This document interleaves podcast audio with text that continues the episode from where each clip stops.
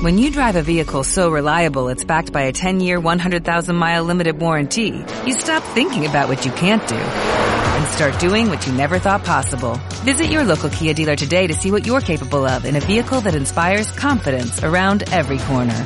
Kia, movement that inspires. Call 800-3334-KIA for details. Always drive safely. Limited inventory available. Warranties include 10-year 100,000-mile powertrain and 5-year 60,000-mile basic. Warranties are limited. See retailer for details.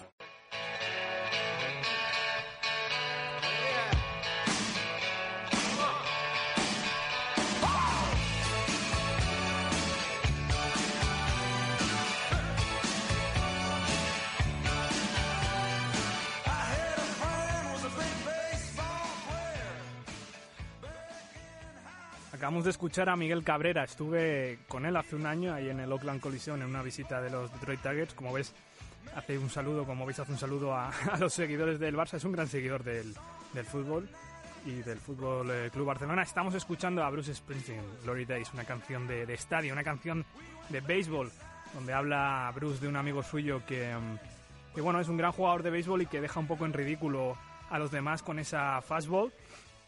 Y vamos a la siguiente sección donde tenemos eh, a Iker Bilbao. ¿Qué tal, Iker?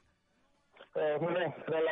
Bueno, eh, la semana pasada hablábamos de eh, la minoría de los jugadores afroamericanos en, eh, en el béisbol, cómo había bajado muchísimo el porcentaje de jugadores negros dentro de la Major League Baseball.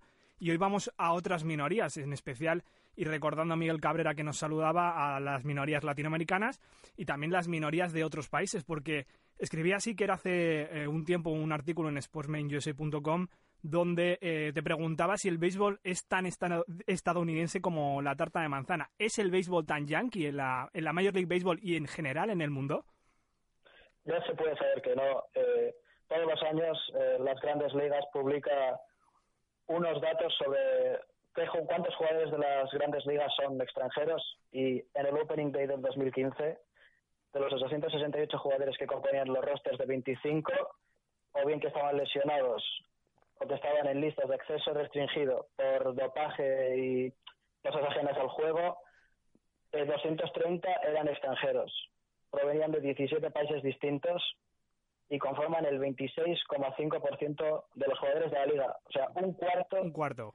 uno de cada cuatro jugadores de la liga no son estadounidenses, son extranjeros. Y la mayoría, todo latinos. y la mayoría sobre todo latinos, ¿no? Venezolanos, eh, dominicanos, cubanos, Sí. eh, algunos mexicanos, en especial dominicanos, venezolanos y, y cubanos es donde se centra el, el béisbol, donde hay una tradición espectacular, que además ahora con el tema de Cuba, con la apertura de, de comercio, digamos, Estados Unidos, esto crecerá un poquito más. Eh, ¿qué, qué son, ¿Cuáles son las, las posibilidades reales o cómo ocurre este proceso desde, desde, es- desde estos países para que lleguen a la Major League Baseball? es, es un proceso, bueno, largo. Las, las academias, que bueno, que en Venezuela se están cerrando, como ya escribí en un artículo, y en Dominicana, eh, desde los 15 años o así, se dedican a trabajar en ellos. Y el proceso es diferente al estadounidense.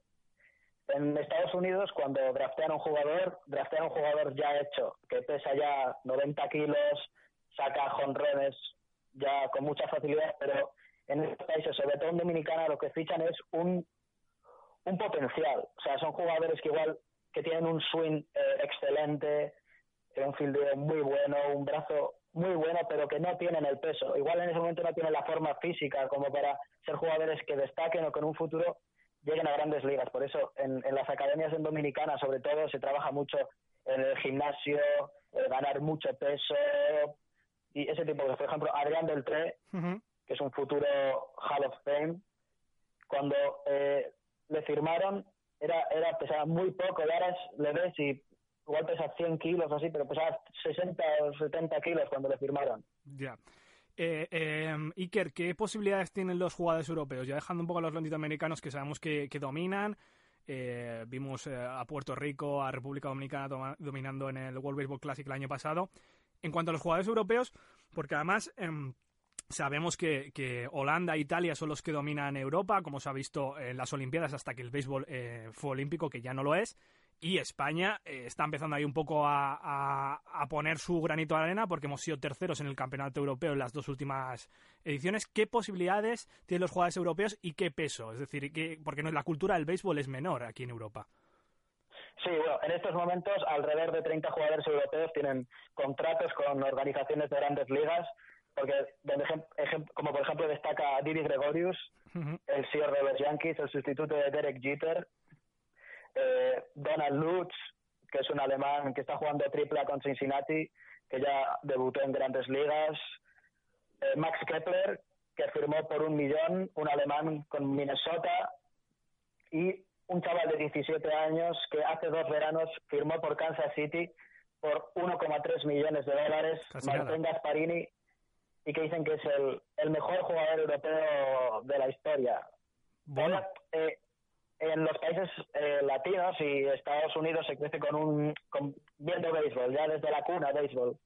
En Estados Unidos, en Europa, perdón, es, es diferente.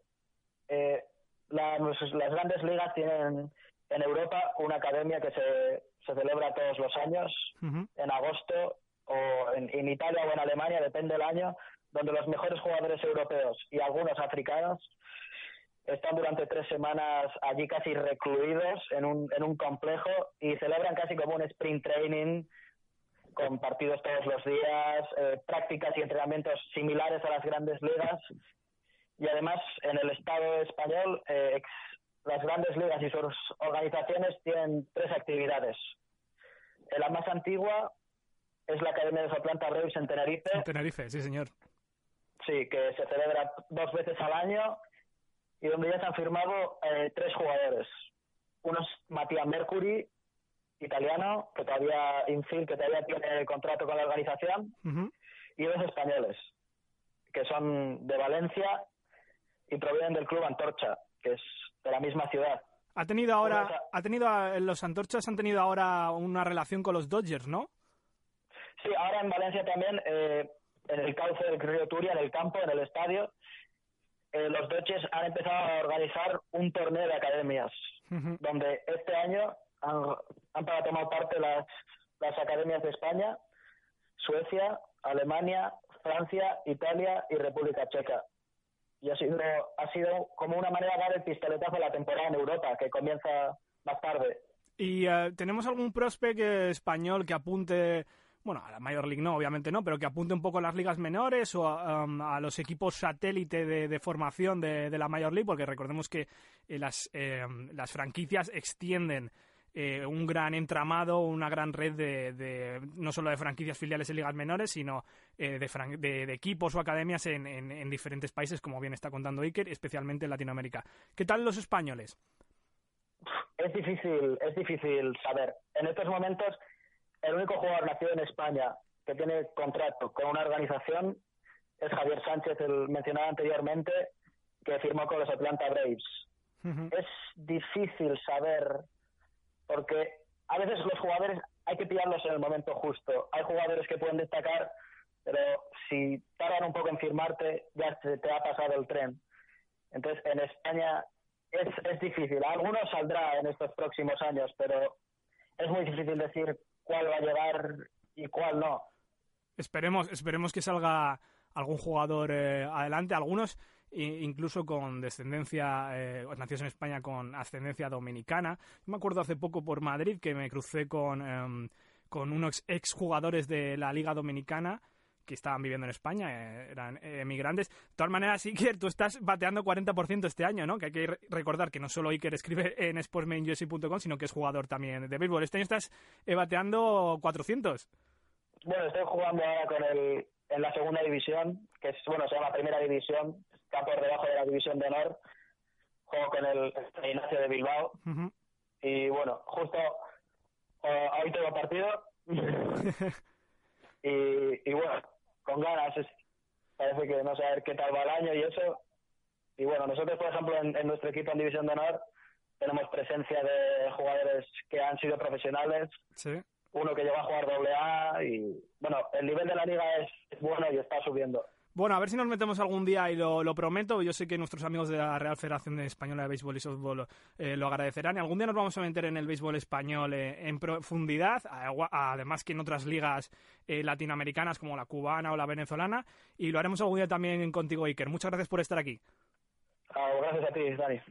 Grand Canyon University, an affordable private Christian university, is one of the largest and fastest growing universities in the country, offering more than 270 programs online. In addition to federal grants and aid, GCU's online students received nearly $130 million in institutional scholarships in 2022. Find your purpose at Grand Canyon University. Private, Christian, affordable. Visit gcu.edu slash myoffer to see the scholarships you may qualify for.